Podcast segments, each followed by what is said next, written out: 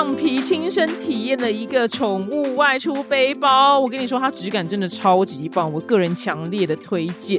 它是一个台湾的宠物设计品牌，叫做 Purple 呼噜抱抱。它的专利商品呢是 Barrel Rider 的是酒桶宠物拉杆背包。对，因为它有点像酒桶，然后它可以后背，然后也可以像就是行李箱一样用推的。然后它是最符合台湾人外出习惯的一个宠物外出包，而且呢，它有设计给狗用的一个窗户，所以狗还是看得到你，然后它的呼吸也觉得很顺畅这样子。因为我像我们家狗胖皮，就是如果它看不到我们的话。我觉得它会很焦虑，所以它那个窗户，我觉得设计是我个人个人觉得最满意跟最贴心的地方，让主人跟宠物都能安心呐。然后它的轮子设计也很好，就是我推起来的时候很顺，而且胖皮呢一路上呢都是很像小公主的高级待遇哦。而且这个宠物外出包呢体积很小，所以它机车的前面情人雅座那个地方呢也可以在，那它也可以搭配汽车的安全带使用哦。所以如果你要搭乘大众交通工具的话呢，就是也很方便。那它有一个呢 Perfect Fit，一个是宠物胸。背带，那不用头套呢，所以你的毛小孩就也不会抗拒。那另外呢，就有五点调节的设计，所以呢，连惊喜包的米克斯都可以，就是很贴他的身形啊。因为米克斯的身形是最难以预测的。那表弟妹呢，现在只要输入就表姐专属优惠码 D A N N Y 九二即可享有全馆九二折的优惠哦。那更多的优惠资讯，请见资讯栏。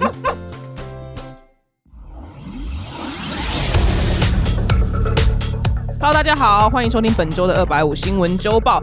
那这礼拜呢，就是为你们精心挑选了很多国际新闻。首先，第一则新闻呢，如果你有收听我之前的某一集，我曾经就说过，我在美国就是有一个艺术的博物馆。然后那个艺术博物馆，我最惊讶的呢，就是它所有的画作都是真的，就是譬如一八多少年，一七多少年。但是它每一个画作前面都没有栏杆，也没有任何玻璃，就跟我去逛故宫的时候差异非常大。因为故宫那个基本上是，对，就是所有里面还有什么那个湿度调节器啊、温度什么都有。但是呢，那美国那个很大那个艺术的博物馆，盖的美轮美奂，它唯一就是有防弹玻璃的画作，就是达文西的某一幅画。但那幅画因为太不红了，所以我也不知道叫什么名字，因为我个人没有文化。然后我那时候就说。天哪！万一就是遇到疯子，就是朝就是画作上泼珍珠奶茶怎么办？然后那时候居然有人留言，就是跟我说我我也太夸张了吧。然后想说，怎么可能会有这种人？我跟你讲，Come on，来。这则新闻在法国罗浮宫镇馆之宝蒙娜丽莎呢，就在这一周有一个乔装成就是身障妇女的男子，他的理由很怪，我等下再讲。反正呢，他就是朝蒙娜丽莎呢，就是丢奶油蛋糕，不是珍珠奶茶，是奶油蛋糕。但是好险，就是画作呢没有受到任何的伤害。然后呢，他就是朝蒙娜丽莎丢奶油蛋糕，但是因为蒙娜丽莎本身是镇馆之宝，所以它前面呢的确是有防护玻璃，然后它就没有受到任何的损伤。卢浮宫的那个人员呢就被采访，他说真的太疯狂了，然后他说那个。疯子呢，他就是玻璃上面就抹蛋糕啊，然后丢花，啊，后来就保全就把他抓走了。那所以，我我说的 我说的事情居然成真，我的老天爷啊！对，我所以嘛，我就说嘛，我我这人讲话是真的是有逻辑存在的，好吗？因为你不能防范疯子啊。但是他的理由是什么呢？他就被抓走的时候，他就大吼说。想想地球，人类正在破坏地球，干真是疯子，你知道吗？你就地球跟蒙娜丽莎之间的关系是什么？蒙娜丽莎很可怜，所以我就想说，那些其他的画作是不是也要给他一些就是玻璃的防护？像其他是小咖，小咖被看不起，是不是都不保护？但是有莫内跟。你看，只讲的是莫内，还有什么什么画家？还有那个范古，范古这些人也很值得保护吧？你知道，只讲出莫内跟范古，其他画家一概讲不出来。所以我我之前讲的，就居然这礼拜很不幸的就成真，那好险好险，没有受到任何的伤害。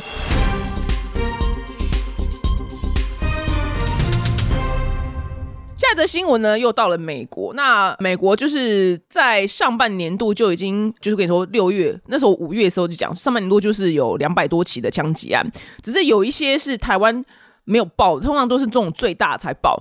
那之前前一两个礼拜就德州小学这个事情最大嘛，那再来就是西维吉尼亚州，就是有一个那个小镇呢，反正就有一个三四十人的派对上面，然后有一个男的呢，他就手持了一个叫 AR 十五的步枪，就朝人群开火。但是好险呢，就是在这个 party 上面有一个女生呢，她本身有带枪，然后她就这是电影，她就立即拔枪，然后把那个男的给射毙，你知道吗？射挂。所以好险在。因为他反应非常的快，所以这个男的他没有杀更多人，呃，就是我目前得到的新闻是他没有杀死任何人。那这男是一个三十七岁的，叫做一个叫巴特勒的男人，他只是开车经过他们的地区，然后呢，就是因为他被要求，就是哎，你开慢一点，因为那个地区就是有在路上就是玩耍的小孩们，他老兄就北送，然后过没多久回来，就是直接拿 AR 十五步枪，然后准备就扫射所有人。我想说。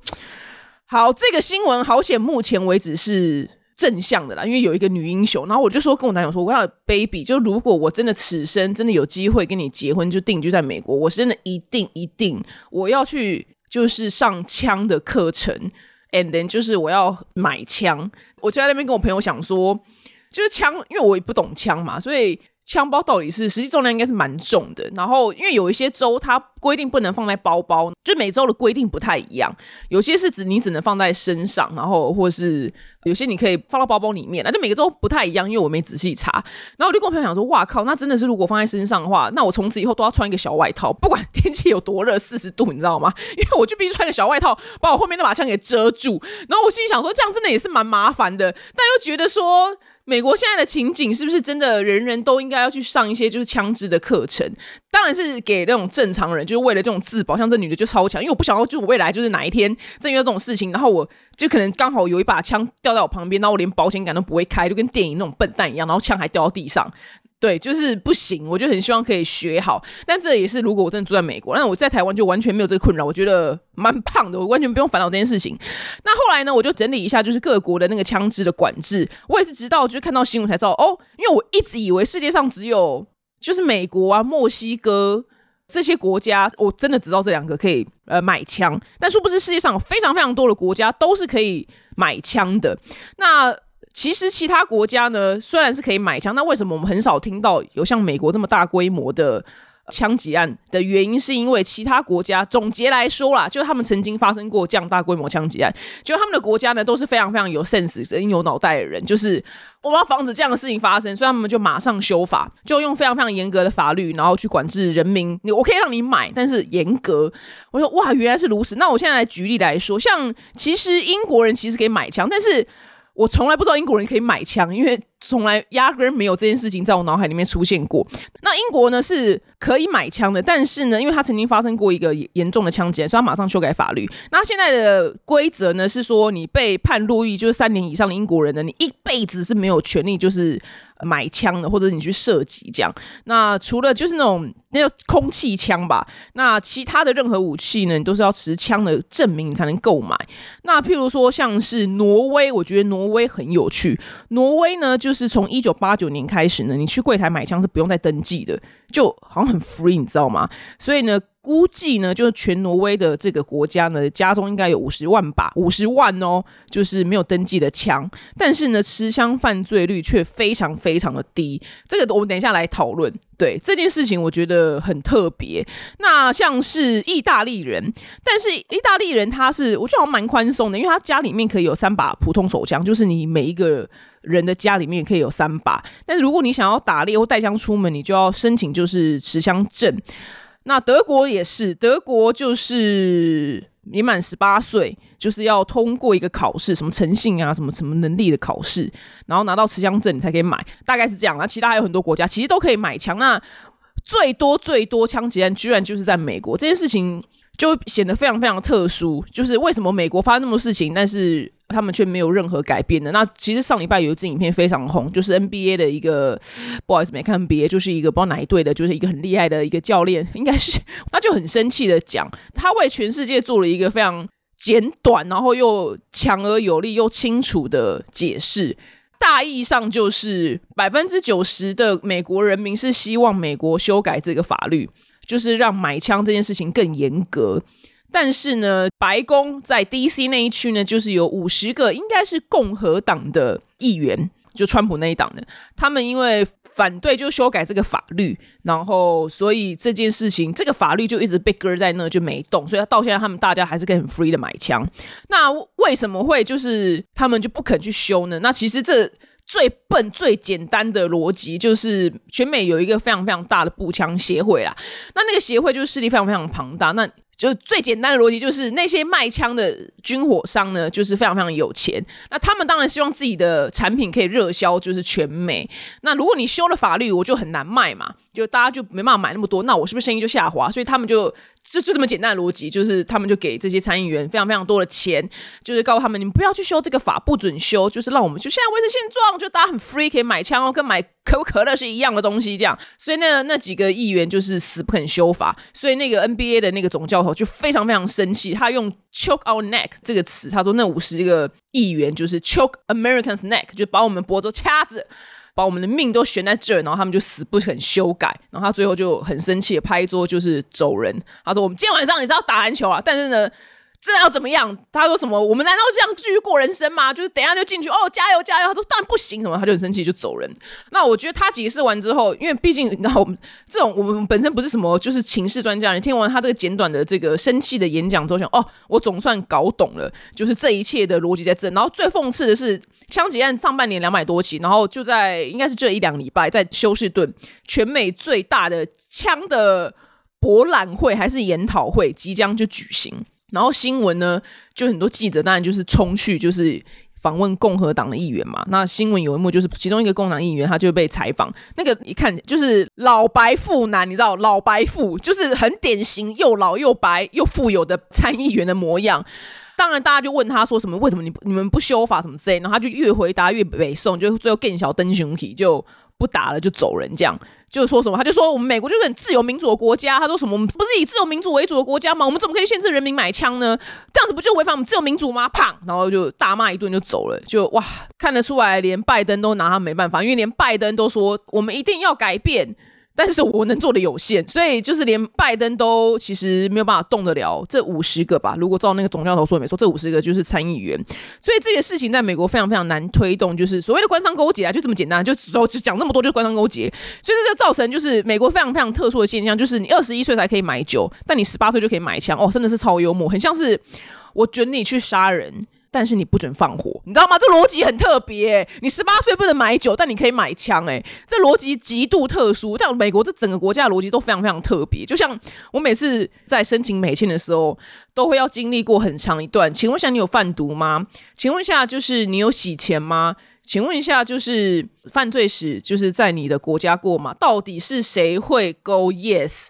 谁？我以为这只会在我妈身上发生，你知道吗？老头给这水果有没有甜无低么？啊，这有车么？我以为只会在我妈这种中年妇女身上发生。就美国就是会问，每次在申请美签的时候都会问这一票问题，所以我觉得美国逻辑很特别。那刚刚我一直不解的是，因为我不懂为什么挪威明明就跟美国一样松，但就是持枪犯罪率非常非常低。我只能说，根据我就是拙劣的猜想啊，拙劣的猜想就是这个国家好像本身因为。挪威应该是北欧吧？对，是北欧。对啊，北欧这些国家都普遍来讲，就是生活就是都蛮安稳跟富裕，好像没有什么事情。嗯，我在思考是不是人民幸福度比较高，所以就是疯子的比例稍微比较低。我只能用这么拙劣的方式去推测，因为那几个地方都目前都蛮 peace 的啊。当然也是会有一些连环杀人凶手，只是比较少。我想这可能国家就比较富有，所以人民的幸福度蛮高的。我只能这样猜。那当然是希望。美国呢，虽然是不太关我们的事啊，其实坦白说，但是希望他们可以好好修法，因为毕竟还是很多你们每个都会有一些家人住在美国吧，但虽然虽然自己的家人或是在乎的人在美国能够安全。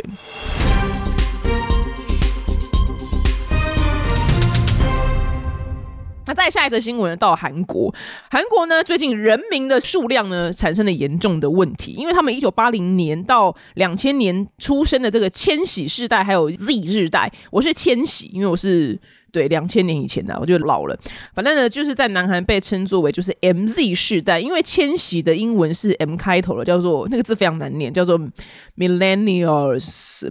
会念念的很烂，就是一个很怪的字，这样。所以 M Z 是在，反正就十八岁到四十岁的这个年纪人，那他们主导就是南韩的生产力。其实这个年纪在台湾也是主导生产力，然后就是也是会影响就整个社会这样。但是呢，就是这个 M Z 世代呢，在韩国他们结婚率非常非常低。对，就是去年二零二一年呢，就是递交就结婚就是哦，我们结婚喽，这个件数呢只剩下十九点三万，然后创下就是五十年来最低的记录。那所以呢，韩国的媒体就访问，就是你们这些不结婚的青年到底在想什么？那他们的回答就是说，我们享受一个人生活，没有庞大的经济压力，然后我不需要扮演就是生儿育女父母的角色，反正他们就是更追求就是个人的幸福。然后这个不婚不生的风气呢，就渐渐就在南韩越来越流行。那其实这件事是蛮严重，就学者也会担忧，就是因为你没有生就没有新的人嘛，啊，你没有新的人，大家就变老了，啊，就就做不动了，就这么简单嘛，就是这么简单的笨逻辑这样。所以你会动摇就是一个国家的根基。那很多南韩民众就是那这个 M Z 世代呢，就是他们在新闻里面说，我觉得结婚是一种选择，我觉得不是必要做的。或是有人反问记者说：“这不就是一种选择吗？我只是选择不要而已。”那二零一一年的时候呢，还有三十二点九万件就是结婚的那个登记，但二零二一你看就是砰，就十年后只剩下十九点三万，就是变得非常非常的少。这个新闻我个人就是非常非常有感，因为我也是到了三十七岁还没有结婚的人，但是台湾的政府好像一直都在说生育率很低，但是我是。结婚率有没有很低这件事我是不知道，但我对于有件事情非常非常有感，是我是不知道真实的状况，但是我可能需要去查一下，就台湾的主计处，就是来二七可能太低了，二九、二八、二九好了，然后到四岁的台湾男生是不是本身男女比非常非常的失衡？因为我跟你讲，这个年纪的男生呢，真的扣掉就是已婚的，我跟你讲，已婚的跟有女友的。市场上真的完全就只剩下 gay 跟怪胎。我说真的，因为我周遭真的太多单身女生，真的单身很久。然后这些单身女生，因为我本身会观察她们，她们本身也没有到非常严重的问题。譬如说，嗯，我随便举个例好了。超级超级胖，那可能因为超级胖，我对胖子没有意见。但超级超级胖的女生，是不是在台湾本身这种很歧视胖子的社会就比较难消？他们没有，他们身材都蛮正常的。个性上可能当然每个人都会有一些小缺点、小缺陷，但是他们真的认识不到正常的男生。所以我在想说，是不是台湾的男女比真的是这个时候是不是有什么严重的断层？是不是啊？是不是女生可能我不我随便举例，可能是不是女生可能是不是有三百万个，然后男生可能只有我不知道七十万个嘛？所以造成就是真的。增多周少的状况，然后他们在交友软体上面，呃，认识到的男生都 不 OK 比例非常非常的高。然后其实我好几年前曾经有跟一个反正类似就是老师的某种老师的人，就是刚好讲到这个话题，他就说台湾就是生多周少啊，好女生很多，但是好的男生非常非常少，都被抢光了。然后我当时觉得有这么严重吗？然后我这两三年后就哇，真的是这样哎。真的就是完全就是不知道该怎么办。然后我跟大家宣导一下，如果你真的，你就好好先工作，让好女人们，你好好先工作。我告诉你，之前呢，我采访就是嘟嘟妹的时候呢，他们说湾区就是旧金山湾区男女比是男生九，女生一。我跟你讲。你们钱给我存起来，先别给我住两个月，我包准你会脱单。九比一是什么？你知道 paradise 吗？就是什么什么神仙的仙境，也太棒了吧！然后九个男的，然后配只有一个女的，我想任君挑选。台湾现在这有多可怜？真的扣掉已婚的，只剩下 gay 跟怪胎。我是说真的，是我想这个这个怪胎真的不是我乱下定论，是周遭的人可能譬如说透过亲戚介绍啊，或者玩交友软体啊，或是去参加 blind date，就是那种。快速约会啊，或者是像是那种配对公司，就不是叫软体，然后帮你几月几号几点在哪间餐厅，他们真的一概都是遇到很不 OK 的人，就可能就是也很不会讲话，然后也可能会没有礼貌，就问说薪水啊，然后不然就是哦，真的都不行。现在脑子里面飘过很多都不 OK 的人，就不知道为什么。所以我想女生们，我拜托你们就先好好工作，我想等国门开放那一天。其实你现在可以出国，你直接回来要隔离七天呐，就这样。成本上会有点不划算，所以应该说等不用隔离的时候，你就可以冲去湾区了。据说就是九比一，我相信嘟嘟妹他们讲的是 是真的，因为他们就在那边生活。对，等不用隔离的时候，你可以冲去，但是钱要存起来，因为那边生活费非常非常的昂贵。会破产一阵子，但是当然是给就是喜欢老外的人。那如果你不喜欢老外，你只喜欢台湾人的话，那就要努力一点了。我觉得这个年龄层的男生真的好的，真的全部都去结婚。正常的，先不要讲好的，正常一点的都去结婚了。我不知道该怎么办。那关于就是南韩这个不婚的这个他们的心境，就跟我的心境没有就一样。对我觉得这是一种选择。然后，因为我觉得很多女生。在亚洲里面，就结婚之后要牺牲的事情非常非常的多。我之后觉得罕见少数的女生不用牺牲掉什么，所以我个人就是也是抱持的，就是完全。不急就是不婚不生的这个态度，因为我个人就是很追求我自己的幸福。我想说，我他妈要是我结婚了之后，我是不是不能就是我想要去日本滑雪就去，我想要去一个礼拜两个礼拜我就直接飞去，不用申请什么之类。然后我今天下午我想要去潜水，我就去潜水，或者是冲浪我就去冲浪。那如果我生了小孩之后，这些事情是完全不可能发生的，你知道吗？除非我真的爆干有钱啊，就跟什么珍妮佛罗菲兹、Beyonce 一样，就三个保姆带小孩，那当然是可以。那问题是我就不是。所以我觉得这会牺牲掉非常非常多的事情，所以个人也是能拖就拖这样。那但是如果你们真的有想生小孩的打算，那你就要去冻卵啊。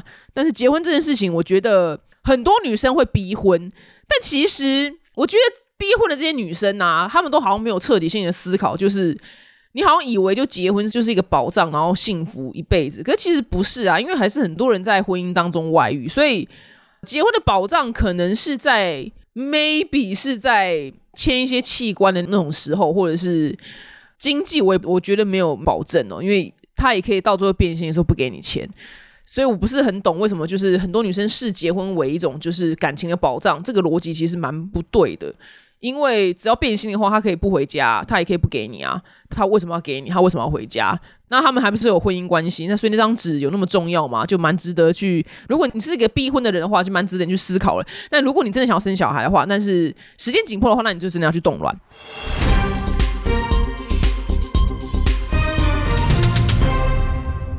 下一则新闻呢是美国佛罗里达州，就是四十八岁一个男子，他叫做阿旺。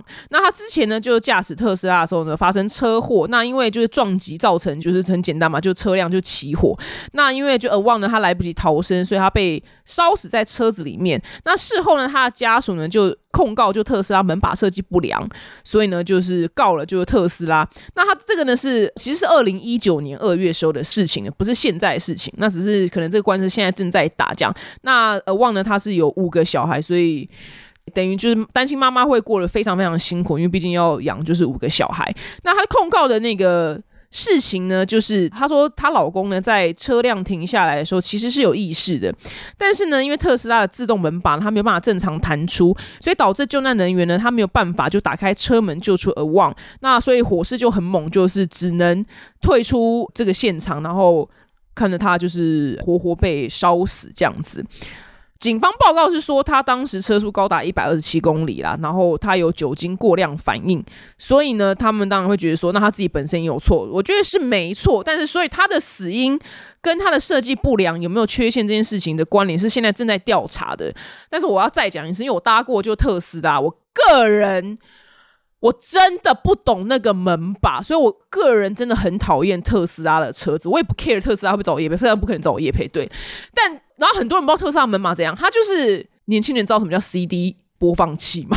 年轻人知道什么叫做电脑有磁碟机吗？它就是那个门把，你要碰触它一下之后，它会非常缓慢的把门把推出来，就像是我小时候用的 CD 播放的那个收音机，或是以前。光碟还要放入电脑那个时代，就等它那个盘子这样慢慢的伸出来，然后我才能开门，然后开门之后呢，它再慢慢的收回去。我再次强调，电影都是真的，OK？后面有德州电锯杀人狂杀来的时候，难不成你要回头跟他讲说，Excuse me，Sorry，等我一下，我在等这个特斯拉门把出来。你等我先开个门，怎么可能呢？所以这真的有危急的状况的时候，我真的要赶着上车，我还等他那个门把跳出来，你知道吗？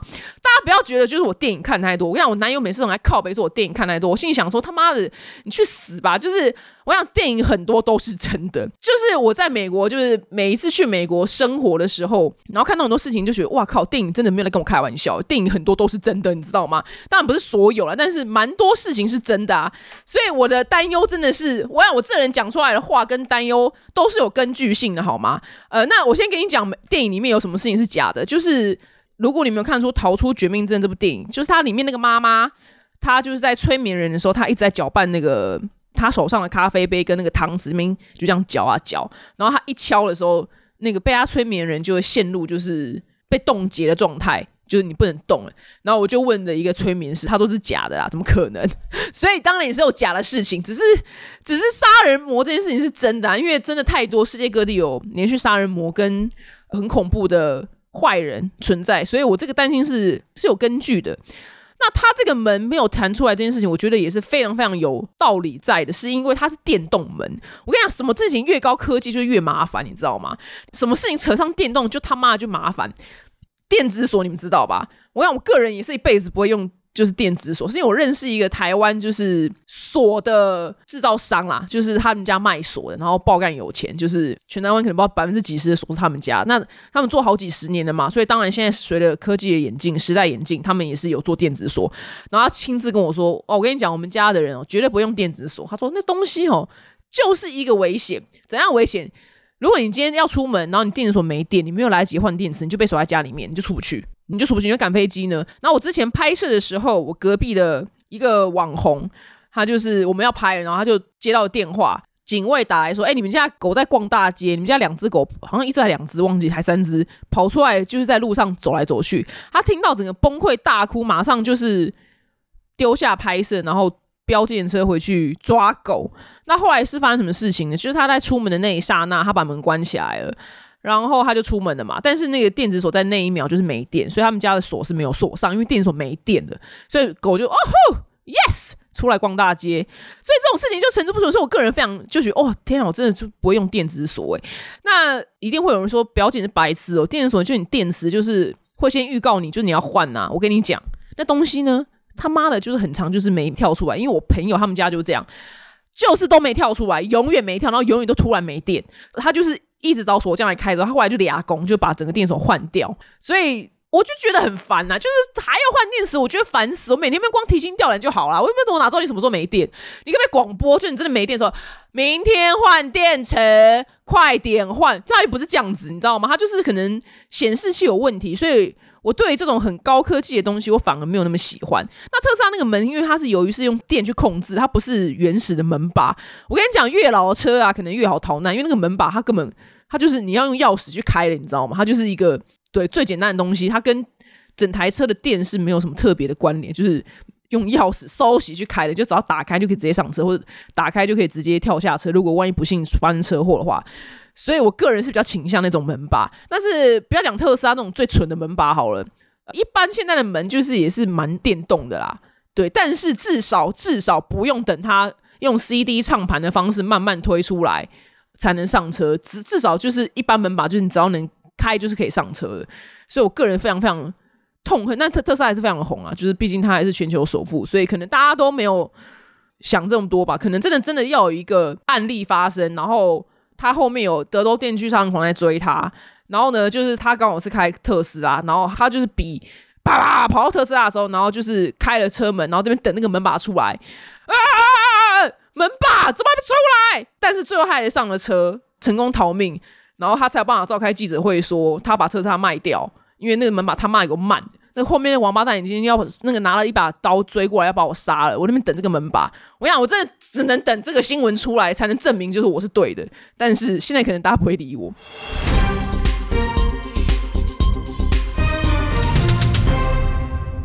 好，再下一则新闻呢是跟我们息息相关的，就是日本呢开放就是边境拼观光，就是我录音的当下六月一号今天。开了，小开了，小开了。入境人数呢，由就是现在的一万人呢，就是增加到两万人，但其实也是蛮少的，因为他在疫情之前呢，他一整天他其实进出国门的人，就是到日本旅游人，其实有十四万，其实非常非常非常的多。那其实现在也不要去，因为毕竟你回来还要隔离七天嘛。那其实日本它一年的那个观光客的那个总价值呢，达到。台币就是一点二兆，非常非常的多。那因为疫情，他们现在就整个就胖胖胖，就是悬崖式的，诶，没钱赚，所以就航空业者、观光业者，就是都还有叫做日本全国知识会，就是不断的要求政府赶快就是开放边境，赶快开，赶快开。但是他们政府就是死不开。但因为现在这两天新闻就是已经有那种实验性的小旅行团，就是去到日本的结果。同行就有人确诊，那整团的人都被关在隔离旅馆，就防疫旅馆，就其实也很没有意思啦。对啊，就是也不是去的好时机啦，除非你真的是超级急这样子。但是呢，我们还是要往正面的方式看，因为台湾电商旅游的那个 KKday 呢集团呢，就日本分公司的负责人他说呢，就是他说他们其实现在就是一直有在进行，就是。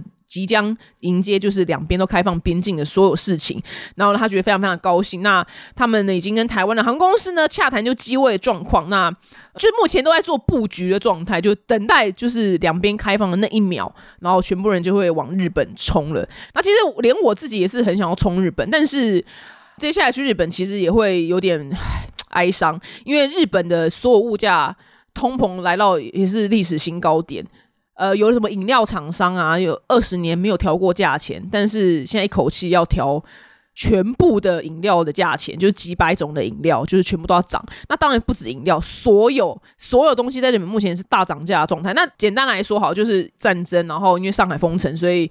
供应链出了很大的问题，然后洋葱也涨价，为什么呢？这这里有，因为洋葱呢在北海道就是盛产，所以很多其他种洋葱的地方，我说他妈的都给北海道卖就好了，你们盛产，那我们就没得卖嘛，因为太多了，应该是过剩盛产，然后对又过剩，所以呢，他们其他地方呢就改种别的了，结果没想到今年呢，哎呀，北海道洋葱不知道为什么基于什么原因就是不够，就产量不足，就是缺乏，所以呢，就是因为其他地方都没种了，所以。导致呢，掰到那个洋葱又不够，所以整个市场都缺洋葱，所以洋葱变超级超级贵。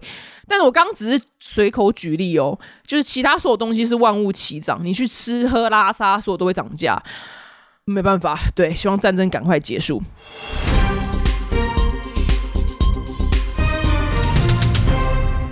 然后，最后呢，短短的一两分钟跟你们分享一下我这礼拜发生的小烂事，就是因为我脸上就你知道年纪大了就长出晒斑，因为我去冲浪干嘛的。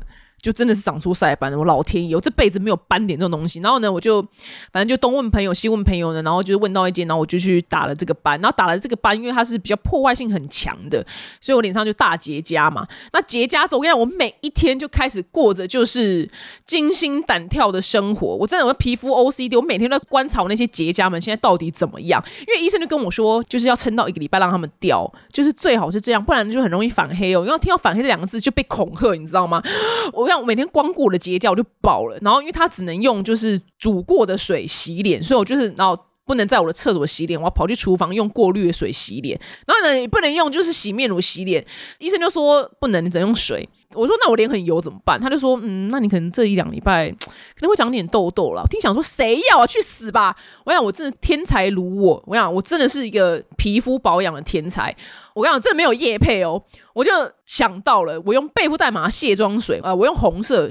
那一罐就是舒敏那一罐，我用那个呢，就是先洗脸，然后呢再用就过滤水，就是没有那比较洗脸，我就只是把那个水就卸妆水泼到我的脸上，因为它是用医疗用水嘛，我想说那这样可以了吧？泼到我脸上，然后再用过滤水，就是在泼脸上，然后再把它擦干。我就是完全没有用洗面乳，然后连保养品也不能擦，就只能擦特殊的霜类，因为我现在脸上都是结痂。对，然后呢，我就问我朋友说，哎，我说你姐就是结痂掉的时候，她有没有怎么样？没有？她说，哦，我姐结痂掉，因为就是她也没去回诊呢，因为她就觉得。掉了就掉了，那他就没回诊。反正这两天我就接到电话，他就说：“嗯，施小姐你要来回诊哦。”我就说：“啊，是哦，为什么？”他说：“要啊，医生还是会就是开东西给你，要看一下你的伤口啊。那嗯，如果你没有回诊的话，是怕你会反黑的。我跟你讲，马上被威胁成功，你知道吗？我想只要拿反黑这两个字来威胁我，我就马上说：OK，你让我看一下行事历，我哪天晚上有空啊？你先让我调一下时间。我我平常工作有点忙，你等我一下。你知道，马上就是你知道吗？只要关于皮肤的事情被威胁，我觉得马上。马上说好，OK，Fine，我马上做。因为原本我听我朋友讲说，他姐就没有回诊，我想说那应该就不用回诊嘛，因为毕竟很远，跑到一个非常遥远的地方，就车程很远的地方去打。听到反黑，马上被威胁成功，马上约好，就马上要去回诊，就很希望我的斑可以赶快掉。我现在是，知道吗？我那这个礼拜过了多纠结，我每天都在观察每一片，就是那个结痂到底有没有提早脱落，真的担心害怕。我说，那你姐有这样担心害怕吗？他说没有啊，他就就每天就这样子啊，然后过了就过了这样。我说。我讲我真的会早死，你知道吗？因为我太担心我的皮肤了。我说你姐真的会很长命。好了，以上呢就是本周的二百五新闻周报，希望你会喜欢哦。下次见，拜拜。